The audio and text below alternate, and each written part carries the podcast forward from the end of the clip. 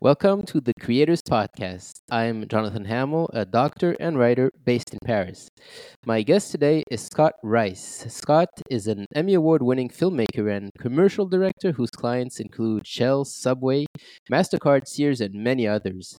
His narrative work holds a staggering film festival record of uh, 300 official selections and 85 awards. His films have been distributed on many platforms, including Comedy Central, Hulu, Showtime, Blockbuster, and PBS. Scott is also a professor at the University of Texas at Austin, where he's been teaching screenwriting and film production since the year 2000.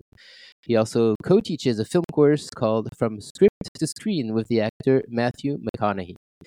Scott had recently won an Emmy Award for the PBS series Stories of the Mind, which focuses on the subject of mental health in America. Before launching his career as a director, Scott spent seven years working as an art director, digital artist, and animator for Activision, where he was involved in the creation of many hit video games, including Soldier of Fortune. He holds an MA in Communications Art from the University of Wisconsin Madison and an MFA in Film Production from the University of Texas at Austin. You can find all things Scott on his website, twoshotwest.com. Scott, welcome to the show. Great to be here. Thanks for having me, Jonathan. Thanks. So I wanted to start with uh, education because uh, it seems like it's a big part of your life uh, right now and has been for quite a long time. Uh, so growing up in Ohio and Wisconsin, uh, how did you get in contact with the world of entertainment? Was it through family, friends, or mainly movies and magazines? Yeah, it was mainly movies, magazines, books. I had no connection to the entertainment business. My father was a rocket scientist, and my mom was a homemaker. And uh, my mom was a big influence on me. She loved movies, and her dad, my grandfather, also was a huge movie fan. Mm. And so, um, you know, they they really brought me up in uh, a family that just loved movies, and uh, that was my focus. So, um, falling in love with movies was definitely through the art itself. Mm. What's one of your first uh, movie memories? Do you remember? Well, I, you know, well, my my I think my very first memory is of a trailer for a movie that was hmm. playing on TV. I think I was two years old. I I think wow. it was the um the re-release of Rosemary's Baby, and that movie the the commercial depicted the camera moving in slowly on this uh, baby carriage, and there was this hairy claw hanging out of the baby carriage. And I saw that I think when I was about two or three years old, and I was just terrified. It became my first memory, and I'm and I'm not a huge a fan of horror films ever since then. but the movie that really made me want to make movies, I was nine years old and I saw E.T., the extraterrestrial, Steven Spielberg's movie. And I was nine years old. The main character was nine or 10 years old, Elliot. And that movie was just a spiritual experience for hmm. me. I saw that. My heart exploded. And I, you know, I wanted to have an adventure like Elliot did in the movie and I mm-hmm. got kind of depressed that my my life in the suburbs wasn't as interesting as this kid's life in the suburbs. And my mom reminded me, it's just a movie. It's just a movie. And I decided in that moment, if I can't really have that, I want to be a part of making that magic and mm. and making people feel that way, that exhilaration, yeah. um, that uh, that empathy, that love that you feel when you watch that film. So ever since then, I decided at age nine, I said, I want to make movies, but I had no connection to the movie business. Mm-hmm. So it took a long, a long time to start to build that. Basically. Yeah, but it's amazing that you remember that at such a young age. It's crazy. Yeah. Yeah. Yeah. I mean, so, it's a blessing to decide what you want to do at a young age because then you have less yeah. decisions to make throughout your life. You just kind of, that's true. You just you focus. yeah. You focus. Yeah. So then, uh, so you uh, enrolled as an undergraduate student at the University of Wisconsin Madison, and you graduated with a BA in Communications Arts with an emphasis on film. So you were already in the right direction, um, but you were still, I think, a little some years away from directing, right? I was some years away from directing professionally. I don't think I didn't get paid to direct until about 2005 I made my undergraduate thesis film in 1995. So it was 10 years oh. before I actually got paid to do what I wanted. Although I had been paid, um, I'd gotten some of my graduate films distributed. But one of the things I tell my students is that it takes time. It takes time. Um, you know, I asked I asked a, a director friend of mine, Tracy Lehman, who lives in LA, how long did it take between the time you moved out to LA and then got paid to direct? And she mm. said about 10 years.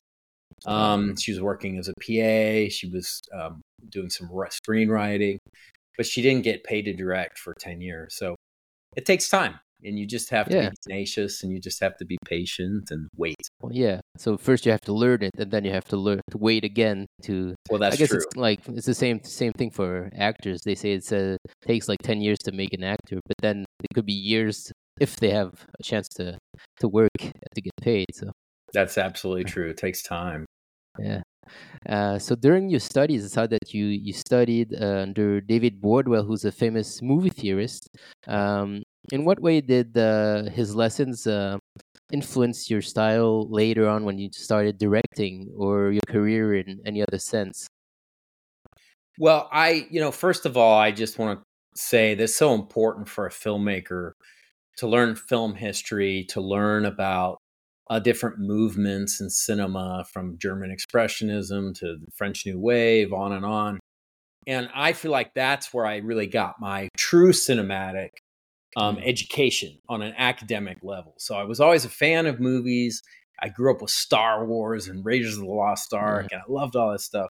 But um, David Bordwell was the one who really introduced me to world cinema and how to study it, how to how to really do um, scene analysis and shot breakdowns, and you know understand understanding semiotics and film theory, and that was all very to have that foundation was really important as a filmmaker. I felt um, how much it really influenced my style.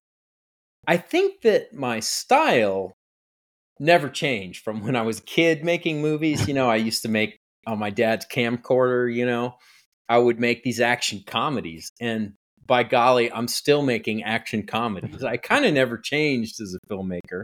I love doing things that are funny, that are fun, that are adventurous, but I also like to make things with heart.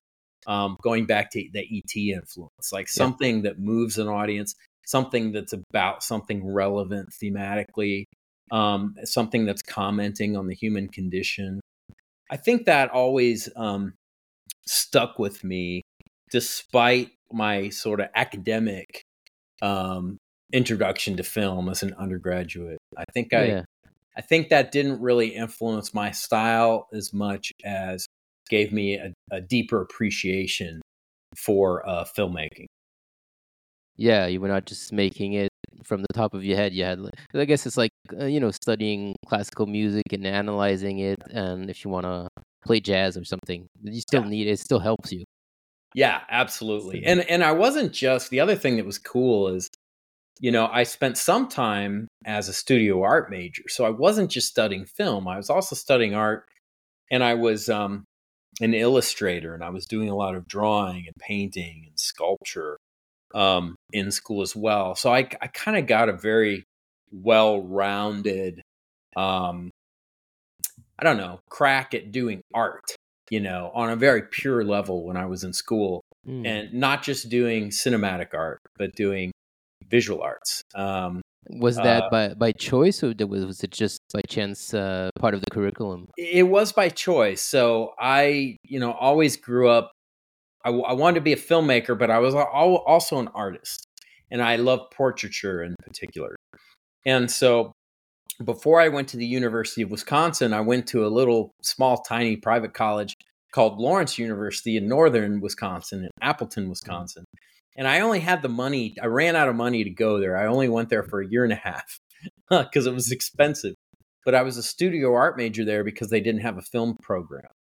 And I just think it's interesting. You know, a lot of filmmakers think, well, I want to be a filmmaker. I just have to only study cinema and become an expert at cinema. And it's like, no, you have other interests. You have other interests in art or science or psychology or whatever. study that Sure. too. I also took a ton of classes in psychology. So if I weren't a filmmaker, I would probably be a therapist and and enjoying and loving my life uh, just as much as I do as a filmmaker. Um, but I think it's important to have in, other interests outside of filmmaking. Oh yeah, that feeds that feeds filmmaking for sure. Yeah, Not 100%. just like a machine with a with a camera. yeah, right. Uh, exactly. So, and so uh, I guess all of that art also led you to work uh, for uh, Activision before you moved to uh, to Austin. Uh, can you tell us a little bit about how that came to be? Well, it's a very interesting story. It's a it's a I was in the right place at the right time type story. Um, my track coach and who was also my art teacher in high school um, had just started a video game company called Raven Software, and um, when I graduated from high school and I was in college, he I was I was the first artist he hired on staff to work for his company and I worked out of his brother's basement and it was a tiny company and they made a couple games and I kind of did it as a college job. And then um, you know, I didn't have a lot of money. I didn't grow up with money. Um, so in order to go to grad school, I just needed a job to earn more money to go to film school. Uh, and I ended up going to Austin. But when I was in Madison, um, Wisconsin, um, my my art teacher actually sold his company to Activision. So we became a studio of Activision. Oh, I was slowly promoted. I became an animator and a, a 3D modeler. And then I was promoted to um, art director. Um, so I was, uh, I don't know, 25 years old, and I had a team of about 11 artists that I was in charge of. And it was awesome. It was a really fun time. I'm glad I got that experience. It was kind of the only real office job I've ever had. and I'm glad So what- I kind of had that. Uh, so what um, does an art director do in, in a in a video game studio like this? Yeah, it's very similar to what an art director or production designer does in a movie. They're just in charge of everything visual. So everything that you see on the screen, um, the art director had some kind of hand in deciding how it should look, whether it's from the characters, the weapons. You know, we did a lot of first person shooters, so the weapons that Yeah. appear on screen, the environments, all the textures that appear um, on the the the environment that is built by the game designers and then the vehicles, the props, everything you see in the story world and the game world. Um, you know, you're you're working with the artist to decide how it should look. Mm. Um, there was a time when I was actually doing the modeling and I was doing the animating and I was animating Wow. cool like monsters and things and doing all the deaths, the you know, and you shoot something and it blows up, you know, uh, doing all that good stuff. And um, it, it was a it was a really fun job, but I was never a gamer. I always wanted to make movies. I never really played a lot of games. Hmm. So it was an odd job for me. It just kind of fell into my lap. I know there's a lot of people who would have killed for that job, but I didn't really have to work for it. I mean, it, it fell into my lap, and I did a good job while I, while I was in the job, and that's why I got promoted. Um, but it was uh, it was really a fun time in my young life. Yeah, and so can you tell us a little bit about your role in uh, in the game Soldier of Fortune because that's really well known, and I think you worked on that a little bit. Yeah, oh yeah. I mean, that was a big I mean, that was a big one. So, you know, my role on that game, I was I was art director. And at the time, you know, games had stories, but uh and we had in-game cinematics, but you know, no one really knew how to make them. And as a filmmaker, I really enjoyed it because I would go to the designers who were kind of animating the in-game animatics and I and I would uh I would I would teach them rules of filmmaking like oh don't cross the 180 degree line and all this stuff and keep the screen direction consistent. Teaching them rules of continuity editing and you know we didn't i was the only person who had a film background. And then when it came time to have a story and a script like no one really knew how to write a script and i'm like well i do. So i Mm. just would, would go home at night and write the script for the game and Wow. it's kind of, it's an uncredited thing. We don't even have like a s- screenplay credit for that game but i just wrote the script you know um Amazing. uh on my you know off on my off time even i didn't even get paid to write it really and we just needed a script and i was like this well i can do it i'll do it and i wanted it to be good um in the game, and the game was uh, very successful. But ironically, I had left the company and gone to grad school before the game was released, so it became this big hit. But after I had left, You're like, Um, I know, I, I worked on that. yeah, yeah. Uh, so it was a good, yeah, it was a good time. Cool. Yeah, and it also says on your CV that you coined the term "gore zone." I'm sure the the, the people who played Soldier of Fortune know what it is, what this is. Yeah, so gore zone is, um, you know, one thing I really pushed on Soldier of Fortune, and partly why it was so successful is um, it was highly interactive. So you could you could uh, shoot somebody in the shoulder, and they'd react like they got shot in the shoulder. Or someone gets shot in the knee, and they go down to a knee, or you you shoot them in the head, and then they, they fall a certain way. So and and what we would also do is we would be we would create wounds that were very specific to the zone of the body in which you hit somebody now this is something that later on in my life i was not very proud of because it's just so violent and glorifying violence and i'm not really about that but um you know at the time i realized that these games like what people like about them is the visceral nature and the violence and the excitement of it um, so where I really a push to make it as realistic as possible. And in fact, one of the great pleasures of working on that game is, you know, in the late '90s when motion capture was new. Um, you know, uh, James Cameron had kind of pioneered it, um, particularly around the time Titanic, the movie came out. I got to fly to LA and work with Universal Studios stunt people and do motion capture for the game. So we really oh, uh, we really did motion capture. It was the first game at my Wow. company that we'd done, done motion capture on, and I got to direct motion capture sessions. So that was that was a blast because again, like I mentioned, I love action. I love action movies and stuff. So I had all the moves I wanted to get, mm-hmm. you know, through through Yeah. motion capture, and we got great stuff. And that's also partly why the game was really fun because we, I think, we really nailed that that motion capture. and you were getting closer to directing, also, I guess. Absolutely. Yeah. I mean, to direct motion capture, it, it did feel like directing, and that was something I was trained in. So it made sense that I was the one that went out and did that. Yeah. So after that, you so you moved to uh, to Austin, right? So um, what can you tell us about your time at the University of Texas? Uh, was that was it there that you really learned your craft, or was able to, to practice more? I was able to practice more. That's why I went to film school. I, um, you know, I didn't have the money to just make my own films. I had to pay that tuition to have access to, to the equipment and collaborators because you need it takes more than one person to make a movie. So that was the reason I went to film school. And it was before like digital cinema was really common. We didn't have cameras on our phones at that point. So I felt like I really needed to go to film school to have access to film cameras. And we were still shooting on film. Um, so that's why I went to film school. I had a great experience in graduate school. I did make I did pivot a little bit. So I learned some lessons on my undergraduate films while they did they they did go on and and go to some film festivals and things. And in fact that's how i learned about austin was i went to a film festival there.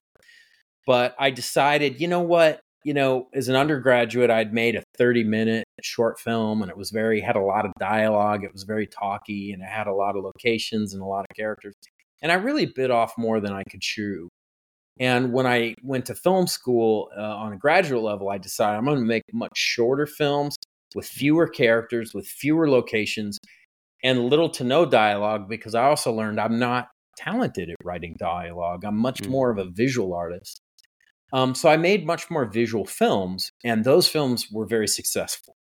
Um, and that's what helped me kind of get an agent and get my directing career up and running um, in grad school. That I pivoted and I leaned more into my strengths than I did when I was I mean, that's also smart. That to recognize that it's not easy.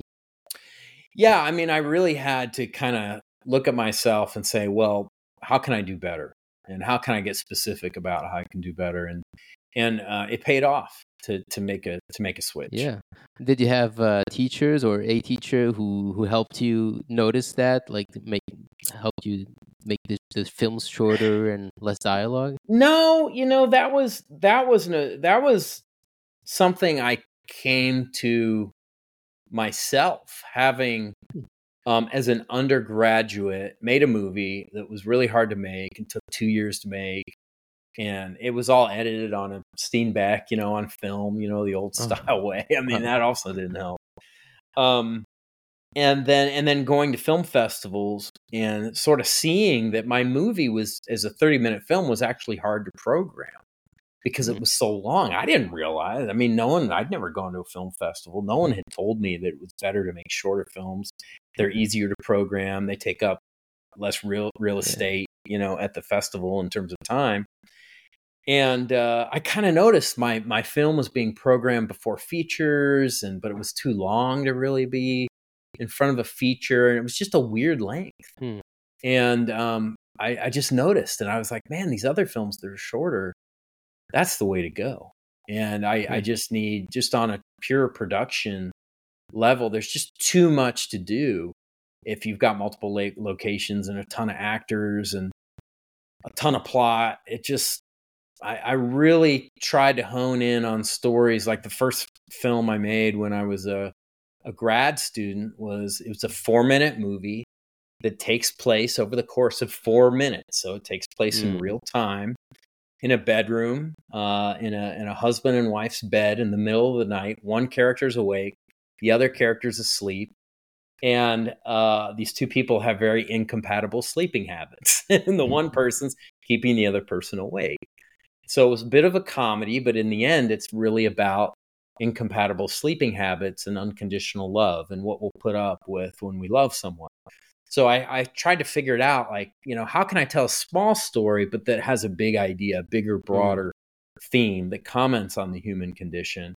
And that was very and that was very successful and that played all around the world. The film was called Pillow Fight. And um I learned so I learned early on in my graduate filmmaking, ooh, yeah, that was a good move. You know, no dialogue, almost no dialogue.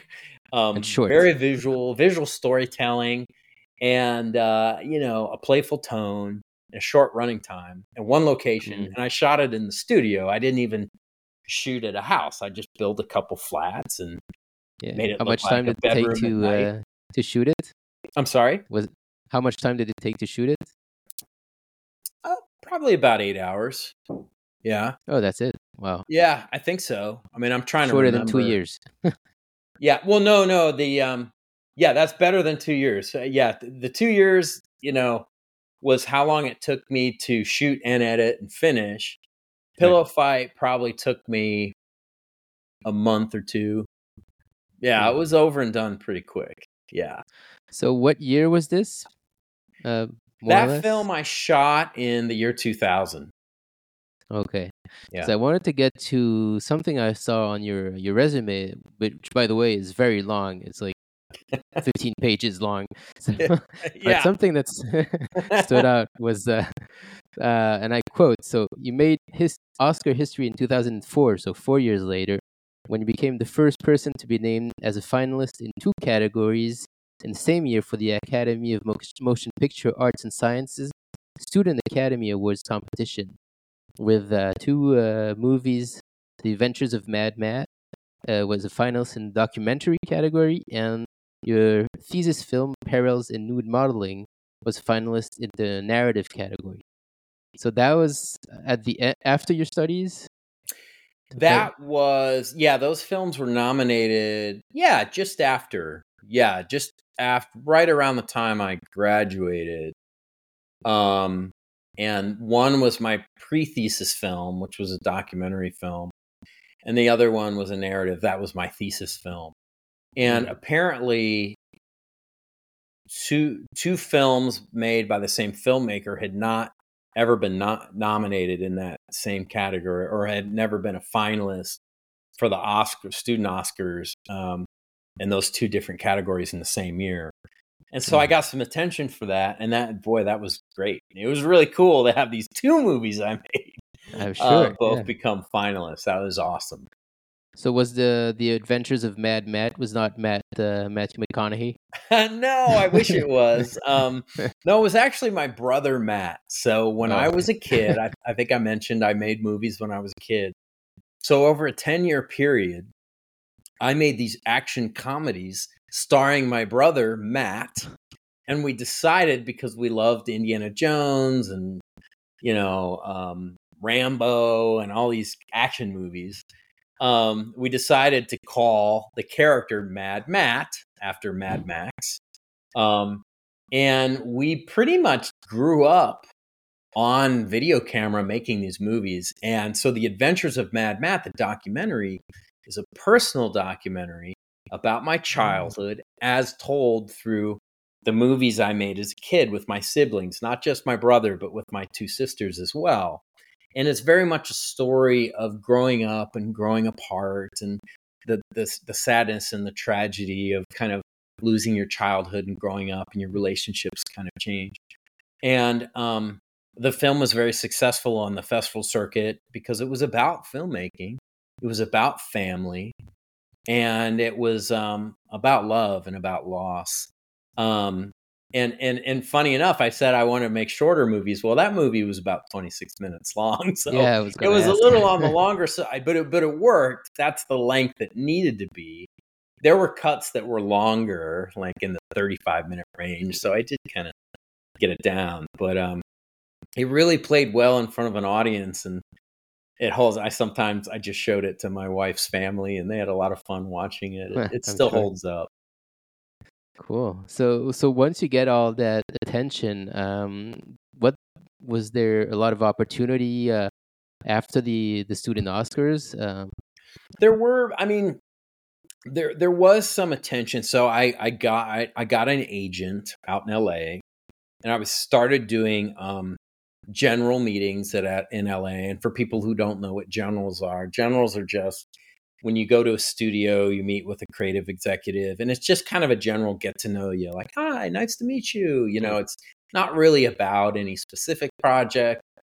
They certainly ask, what are you working on? And then you can pitch a couple things, a couple ideas you have. But um, I went out and did generals. I had the opportunity to put myself to up to direct a few films, but they were they were films that I I ended up not going for because I didn't love the scripts. These are movies that did get made, and um, I kind of decided. I was also an editor at the time. I was so before I earned money as a director, I was editing, and I was out in LA editing this uh, this independent feature film, and I just didn't love living in LA. I love LA. I love visiting LA, but something about being from the Midwest and being used to a much kind of smaller city and living in LA, it's just so big and the traffic is so crazy. I just decided, you know what? I'm going to I'm going to stay in Austin.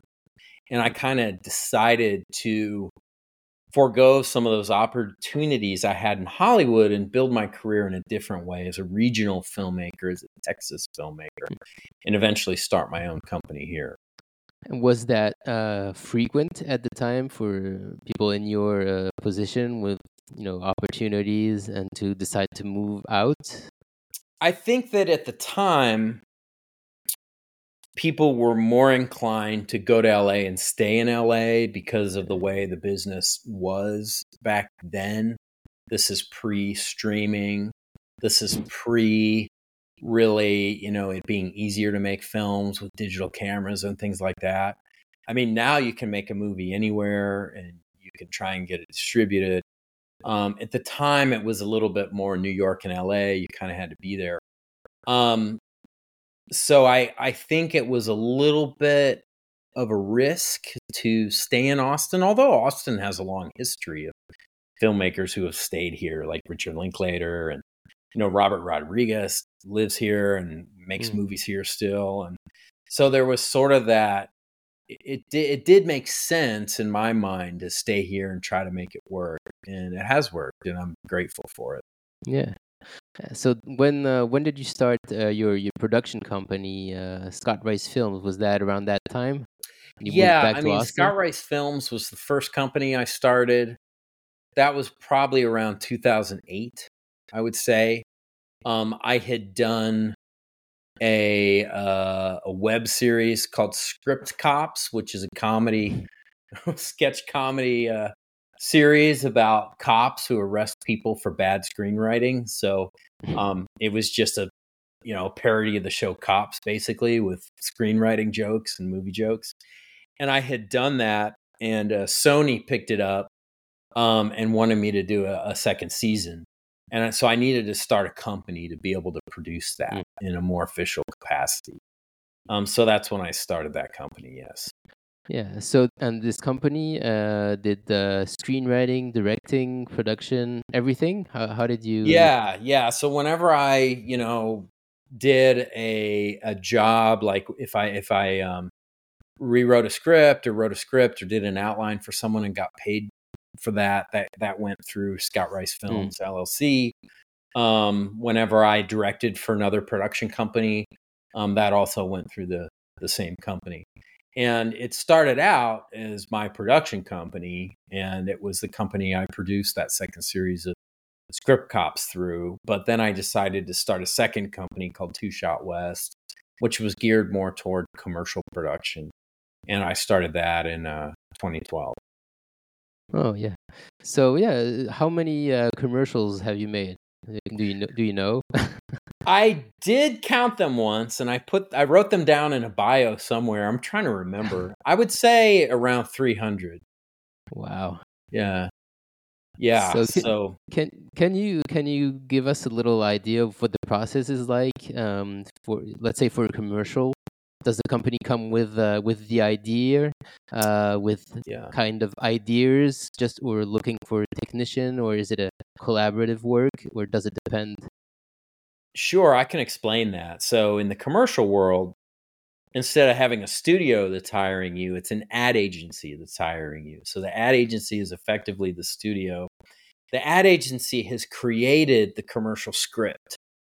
And so they went they went to advertising school. So they know how to write advertising, but mm. they didn't go to film school. So they don't know how to produce it make it into a commercial that can play on television, for example. So they go to production companies and they say, hey, um, here's our script. Tell us what you would do with it. And the production company, you know, bigger production companies have a number of directors, what they call on roster. So the directors kind of direct for that particular production company. And the production company will show the script to a director. Then the director comes up with a, a pitch, a treatment, a written treatment as well, and basically pitches their take on the commercial the ad agency then usually has three directors slash production companies kind of bid on that commercial. They also have the production company give a budget. And mm. the production or the ad agency looks at the budget, looks at the creative treatment and the pitch that the directors presented, and pick, picks a director slash production company um, to work with. And then it is a collaborative um, environment. You have a creative director that works for the ad agency who's kind of like the director, but for the ad agency, mm. kind of making sure the director isn't doing anything that's off brand or stylistically right. not right. But usually, when the creative director and the creative team and the agency picks the director, they know what they're going to get. They've looked at their reel, they're like, that's what we want. And so, usually, it, it goes pretty smoothly. And in my experience, it's been a really good collaborative experience. And as a as a commercial director, you know, I'm not making the commercial for myself. It's for the ad agency. It's for that client, that brand, whatever it is. Or in the case of a PSA, maybe it's a nonprofit or a state agency. It's theirs. So I I create yeah. what they want, you know. I and I very communicative. I kind of share my ideas and I'm very transparent about what I'm going to mm. do so that there's no surprises and they're yeah. happy with the final product. Um, so that's how I work as a commercial director. I see. So very, so different from if it was your project and your vision. Very different.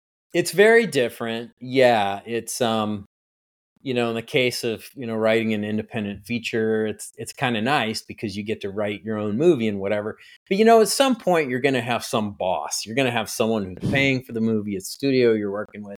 Something you're going to have to answer to somebody, and somebody's going to have some probably some creative differences with right. you, and you've got to kind of work that out. And it's kind of the same in the commercial world in, in that respect. So I wanted to switch a little bit and talk about uh, mental health because from uh, 2014 to 2018, you oversaw the creative direction of the Mental Health Channel's website, and you also worked as a director and creative director for the Emmy Award winning PBS series Stories of the Mind. Um, so, how did you first get involved uh, with this project, and why was it important to you to get involved with this project? Yeah, um, Harry Lynch, who I'd gone to school with, um, who who was a was a graduate screenwriter at the University of Texas, had started this company called Arcos Films, and he had this project called the Mental Health Channel, and he needed a director to come in and start directing some episodes, and he called me up, and I said, I'd very much be interested in that. I have always been interested. Like I said, I would be a therapist if psychology. I were a filmmaker. Yep. so I was always interested in psychology, always interested in, in mental health, partly because I'd always struggled with depression in my own life, like a lot of artists do. I have, you know, what you call dysthymia, which is a low grade constant depression. And um, so I said, yeah, I want to do that. And I just found it endlessly fascinating to meet people who, you know, are struggling with very serious conditions from schizophrenia to um, bipolar disorder and um, and and really you know living very vibrant healthy lives um, they've overcome and in meeting all those people boy all my problems just felt like oh oh i'm why am I embarrassed? I shouldn't be embarrassed to talk about my stuff. Mm. Um, these people have the strength and the courage to. So it emboldened me to talk about my own mental health stuff, to encourage other people to talk about their thing. And we all have our own thing. We all have our own issues.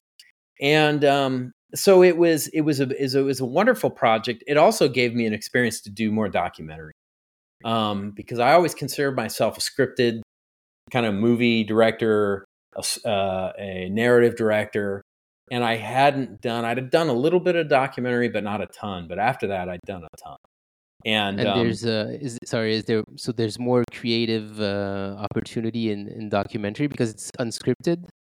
Well, I feel like the opportunity in documentary is to roll with what you're given. And what I mean by that is, you know, as a narrative filmmaker, I would show up to set and I want everything to go my way and I want everything to go perfectly and I you know and in documentary things just you don't have that much control you know? There's a there's a lot more variables in terms of what you're going to shoot how you're going to shoot it what the subject is feeling that day all that good stuff. And you know the flow of emotions you know in an interview for example you just can't predict it. Mm. it's it's much more spontaneous. So i feel like you know practicing making documentary film made me a better narrative scripted filmmaker because I'm much better at, well, oh, it, it's raining and we needed a bright sunny day. Oh, I know how to adapt to that because in documentary, you're just all you're doing is adapting. Um, so you know, stuff always go wrong goes wrong in filmmaking. You have to trust the process, and it's really more, you know, your strength as a character is how you're able to take the limitation and turn it into a positive. Yeah. And I feel like I got better at that for having done documentary. Right. And it's also kind of a psychology work. anyway, you have to uh, adapting to everything, you know. Oh, so well, you know, all comes together. it's a mental health thing. It's like, well, you're on set, something goes wrong. How do you keep from getting frustrated, you know, yes, and, and, and allowing people to see you frustrated. I mean, all filmmakers struggle with that, and I feel I feel like the most professional and the most. I, I remember when I was a, an undergrad, an actor told me one time, "Scott, you're just a pillar of stability," and I said, "Pillar of stability." I love that image of this pillar and it's immovable and it's just always kind of the same and it's always there. And I've tried to be that pillar of stability throughout my career as much as I can. I'm not perfect. But um, as much as I can, I go back to that imagery of being a pillar of stability. Hmm, nice. And when you say it emboldened you to uh, talk about uh, mental health, uh, was how? Where did you um, talk about it? Was it just with the, your family, or did you uh, actually like give interviews or talk with your fellow directors or uh, actors? Yeah, because I guess more... in, in this uh, in this industry where there's a lot of you know, very famous people, is there like a stigma about talking about mental health because it can you know get on the news, etc. Yeah, I mean, absolutely. There there has been and still is a stigma but it's waning. Um, and I feel like, um, you know, part of our mission at the Mental Health Channel was to fight the stigma and to undermine the stigma and to normalize talking about mental health. I mean, we talk about our physical health. What is wrong with discussing our mental health? Um, our brain is an organ, just happens to be the most complex organ in our body, but it's an organ nonetheless. It's physical. Um, so why can and, and there's a connection between physical and mental. Why can't we talk about it? And I think that you know what happened for me was having you know done so many interviews and done so much work with people who are really struggling with mental health issues and seeing their strength um, i just was emboldened myself so i would talk about my own issues publicly in in like an interview like this mm. right that we're having right now yeah. whereas before that when i was doing an interview something for the newspaper or something on camera i would never bring up something Pillar like that because strength. i felt ashamed you know i felt ashamed that i struggled with depression and that shame just kind of melted away and now i talk about it and i think that the more we talk about our own stuff with our families with our friends and publicly the more we normalize the discussion, the more the stigma starts to go away and um, the better things can be because the more we talk about it, the more likely we are to get help for those. And yeah, and to help other people talk about it and they get absolutely. Help. Yeah, for sure. Yeah. Um. All right. So I want to get back now to uh, education and teaching because uh, as we were saying in the beginning, it's a big part of your life because you've been teaching uh, at the University of Texas I think since uh, the year 2000, right? As a graduate teaching assistant. Correct. Uh, yeah. Intro to screenwriting, uh, directing commercials. Um, to you, was it a natural progression uh, from being a student to teaching? Did you find it easy, or did you enjoy it right away? Well, I enjoyed it. Um, I am a I'm a naturally very shy person. So the idea of getting in front of a classroom and having to talk to people or to give go up in front of a hundred people and give a le- lecture was very intimidating. Um, and I think it was a survival instinct when I was a, a graduate student. I was like, well, I'm going to graduate in, uh, you know, a few semesters here. What am I going to do for money? Well, one thing I can do is I can teach. So I took my my teaching assistantship very seriously, and I asked my professor. Um, you know, for example, I was um, I was a teaching assistant for a screenwriting class, so I had my own small section of like twelve to fifteen people, and that was very fun. Um, to actually, I was nervous at first, but I got used to it pretty quickly. Just workshopping the student scripts. Boy, it was awesome. But the scary thing was getting in front, front of the whole class of about 100, 150 students and giving a lecture. and I remember my first one. And uh, you know, I spent a lot of time looking down at my notes, you know, you know, and relying on that crutch. and um, but I got used to it over time, and because I had volunteered to give a lecture, my my professor, um, my supervising professor, was like, "Let's hire Scott to teach this class." So mm-hmm. the semester after I graduated, they hired me to just take over the whole class. And boy, I was ready to go because I was taking notes and I was kind of like preparing myself to teach. It was a mm. very conscious choice. Um, and then after I did it for a semester or two, it became very second nature. I was less nervous. And I come from a long line of teachers. My mother was a fourth grade teacher. My two grandfathers were um, high school uh, uh, physical education teachers and football coaches. And so I think teaching is in my blood. So it comes very naturally to me. But I did have to get over my stage fright uh, when I yeah. started first doing it. It probably helped you also with uh, with directing because you were in charge of, I suppose, a lot of people. I mean, yeah. it's not a lecture, but still. Well, you know, you know, directing for some reason, directing never made me too nervous because you're I'm on such a mission. Like I'm on a storytelling mission and I just kind of get possessed with that mission of telling that story and getting the shots we mm-hmm. need. and there was something that came very naturally about directing, whereas teaching teaching is more uh, cerebral. Like directing is very much visual. It's more like art. It's more like Mm. sculpting.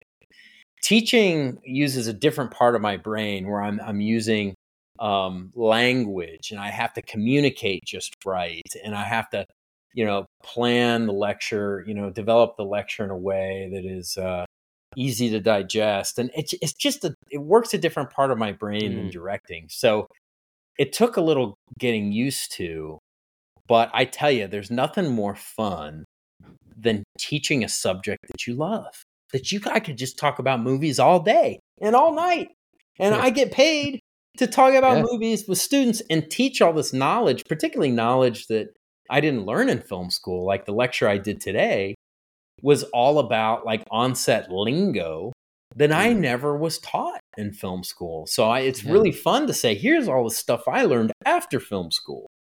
Yeah. And so you Sure, guys are a little valuable. bit closer to the industry than I was when I graduated. So that's that's really fun to to share things that I learned in my professional career. Sure. And speaking of being close to the industry, you also teach a class, uh, I think since 2015, uh, a producing class uh, with uh, Matthew McConaughey. Um, so at that time, he was already very famous actor, so I suppose very busy.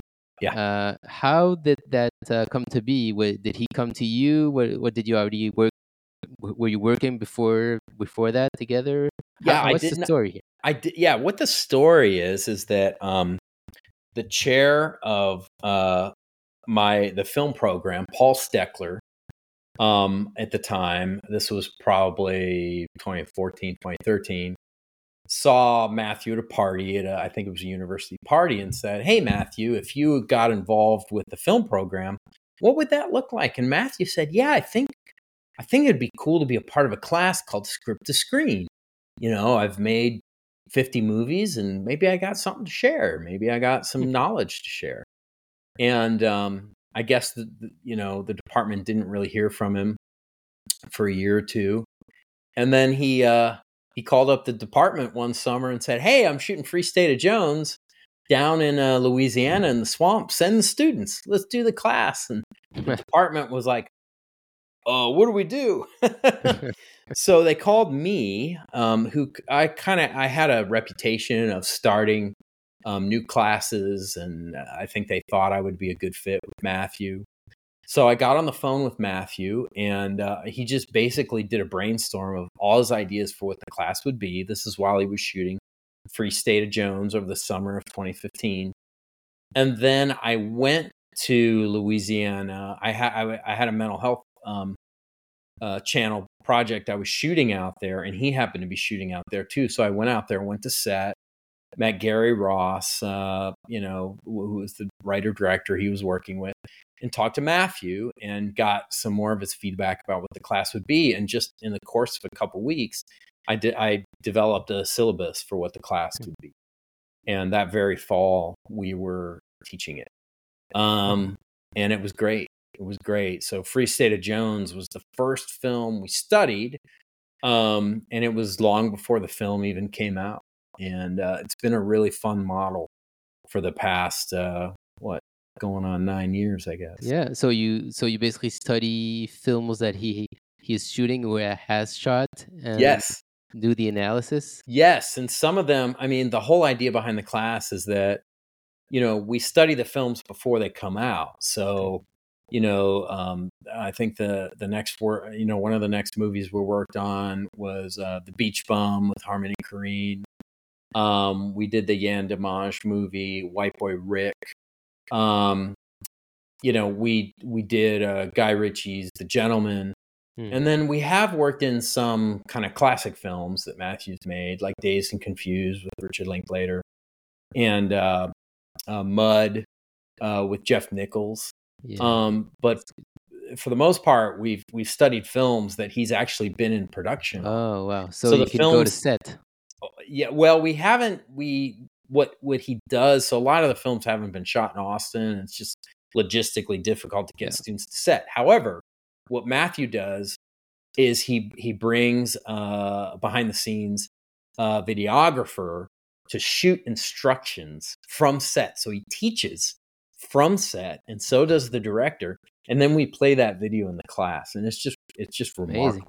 Yeah, it must bring yeah. so much to the to the students. Oh, it's great, and it's exclusive to the class. No one else sees this footage, and it's um it's amazing. The students all sign NDAs and they read the script, you know, before the movie comes out, and mm. oftentimes multiple drafts of the script.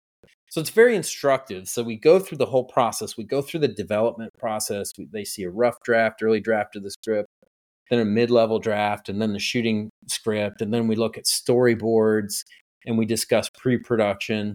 And then we basically go on to set via video with Matthew and the director.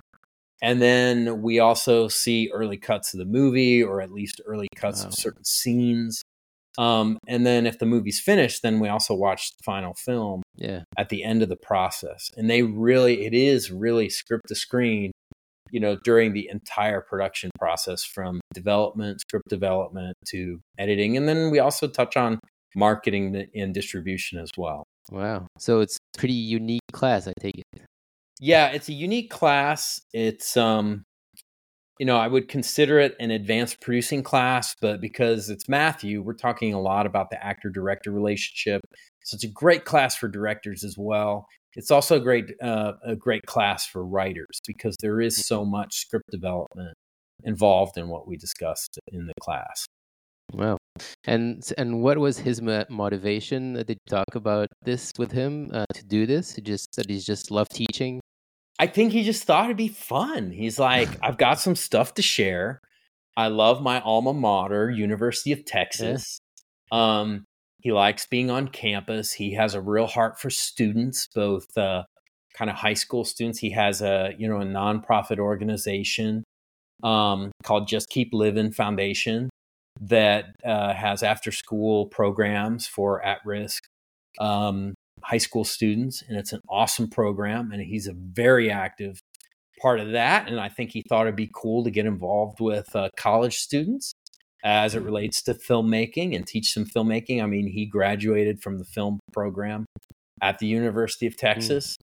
So, um, yeah, I think I think Matthew just he has a great heart. He's really an awesome role model, like for real. Like it's not just his public persona. Mm. He's the real deal. He's he's very much a loving man, a family man. He loves his kids, he loves his wife, and he loves doing good for the community, and this is all a part of that. Yeah, I saw the the video for his 50th birthday on on YouTube and with the messages of the the students and you could see he got, he got really emotional. So I I can see why he like he really loves teaching because he doesn't have to, obviously. Right. No, it it it means something to him. He every semester students write these thank you notes to him, and he reads them all. He gets so excited to get that feedback. Um, you know, it feels good to help others, and this is kind of a broader lesson that I kind of tell my students. Um, go ahead, reach out, ask for help ask her ask for advice. Don't hesitate. Don't feel like you're bothering someone because you know what? You probably made their day because it feels good to give advice. It feels good to help somebody. Um, and matthew more than almost anyone i've ever met understands that. It just feels good to be of help. It's good for the soul. And as much as you can do that i encourage people to do that. Love it so I was thinking, as an artist, we've talked a bit about other forms of art. Uh, these days, what are your primary sources of inspiration? Are you still looking at art, comic books, movies, theater? Yeah, in terms of the films I'm developing, my inspiration tends to be my life. So I write, you know, personal stories about my relationships, family stories, um, friendship stories bromances, you know, stuff like that. Um, so I I enjoy that. In terms of what I read, I read a lot of nonfiction. So I read a ton of mo- books about movie making.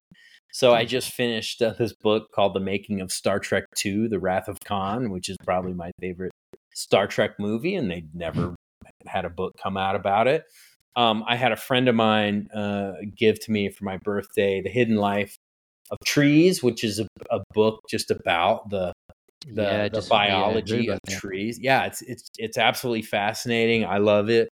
Um, and you know, in terms of the media I consume, you know, I'm I'm more of a movie person than a series person. I don't watch a lot of episodic because I don't want to watch something for 10 or 20 hours. I'd rather mm-hmm. just watch a two hour movie and a condensed story. I, I love the narrative economy of feature filmmaking because you just you just have to be so efficient with your story information what you include whereas a series can be longer and some yeah. people love that and how it's stretched out. I don't so much. I, I really prefer i just prefer the the feature film model. Um however i i am enjoying ahsoka and in fact tonight is the mm. season finale of ahsoka so oh. i'm gonna watch that i love the star wars stuff i'm shooting a virtual production um, job coming up in a month. Uh, so we're going to be on a volume, the biggest um, volume in the state of Texas, and it'll be my first time shooting virtual production. So I'm really interested in how Lucasfilm and uh, you know Marvel and other these big Hollywood films are being made virtually on these you know on so these sets. What is vir- virtual volume. production? Sorry. What? Yeah, so virtual production is a a means of shooting in a studio um, and creating, you know, uh, a foreground set. But the background, instead of shooting against green screen like we used to do with big movies in, in, in uh, you know, even just a few years ago, instead of the green screen, we put up an LED wall where we literally have an image of the background on the wall. Oh, and uh, we we shoot that with the camera, and it's all captured. The background is in, is captured in camera, and the light from the background reflects off reflective surfaces and, and glass. So it's very convincing, and you don't have all that post production work you have to do to composite in a background after the fact. And here's the video game connection. The backgrounds are run by what's called the Unreal Engine, which is a video game engine, but is now used in movies to create virtual backgrounds. So whatever the camera is doing, the background knows to move in relation uh, with oh, that okay. camera. So it's very it's advanced technology. It's used in big Hollywood movies. It's starting to be and, and TV shows. It was pioneered on the the show The Mandalorian. It was really the the first yeah. show to use it, and it made production much more feasible mm. and brought costs down. Um, so I'm I'm learning that technology. I'm directing a piece uh, on a volume. Uh, you know, doing virtual production in a month, and um, that's uh, really exciting. yeah. Well, is it something you wrote? Uh, it's something I wrote and developed. So basically, um, the uh, studio called Stray Vista Studios. Uh, again, they're the largest uh, virtual production stage in the state of Texas they wanted to do a demonstration. So they wanted to uh, fly in people who are interested in learning more about virtual production, and we needed something to shoot. So they came to me and they said, "Hey, um, come up with an idea that we could shoot." And I came up with kind of Indiana Jones themed, the Goonies themed kind of kid adventure um, that's all about imagination. So it's almost like a little short film um, that we're going to shoot virtually and have three different environments a city environment, a cave environment, and a jungle environment. And we're going to do some action on the virtual production stage. So I'm really excited about that. Yeah. yeah I hope to do fun. more virtual production in the future. Yes. Awesome. All right. Well, this has been great. Thanks so much, Scott, for taking the time to be here. It's uh, it's been great. Uh, once Thank again, you. people can find everything on your website, uh, twoshotwest.com or Instagram at Scott Rice Director. Um, so thank you everyone for listening. If you enjoyed this conversation and would like to hear more, don't forget to like, subscribe, and spread the word. And you can find everything about this podcast and my activities as a writer on my website, hamilljonathan.com. Thank you all, and see you soon on the Creators Podcast.